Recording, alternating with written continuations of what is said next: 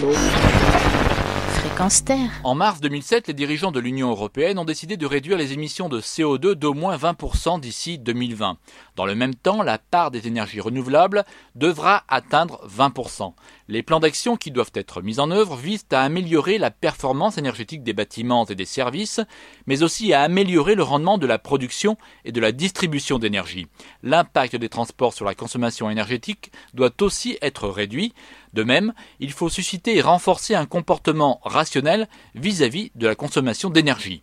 Ces émissions de gaz à effet de serre sont dues notamment à toute l'énergie que consomment les villes. 80% de l'énergie européenne est consommée en milieu urbain.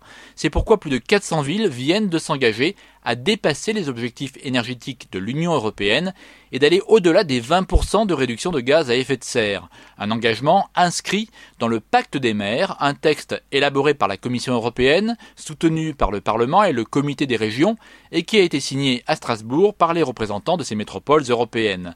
Ce pacte prévoit une mise en œuvre immédiate par les signataires de mesures de tout type.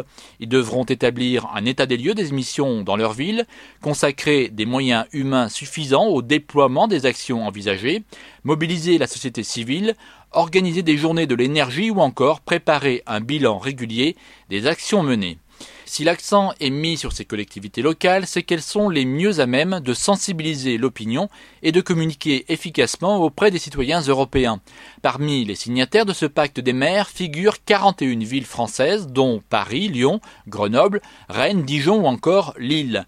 La préfecture du Nord vise une division par quatre de ces gaz à effet de serre pour 2050.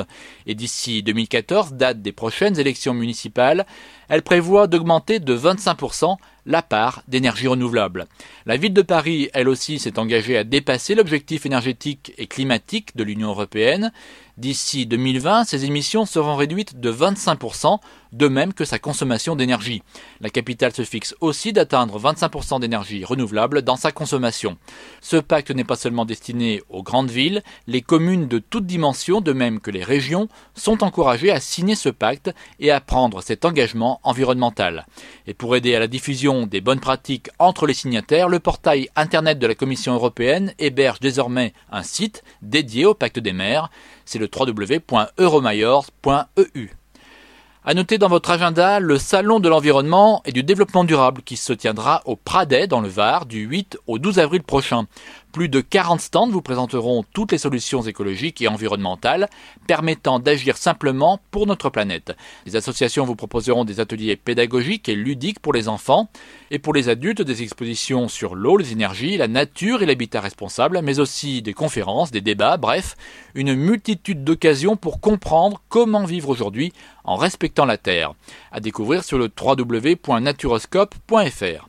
Enfin, le 15 avril se tiendront à Tours les assises régionales de l'éducation à l'environnement vers un développement durable en région centre, parce qu'il n'y aura pas de développement durable sans éducation à l'environnement. Ces assises sont un moment politique fort pour informer, sensibiliser et former tout un chacun aux enjeux du développement durable. Information sur le www.graincentre.org. Et toutes ces informations sont à retrouver bien évidemment sur notre site www.fréquenceterre.com. Philippe Bourri, la chronique Écocité, Fréquence Terre.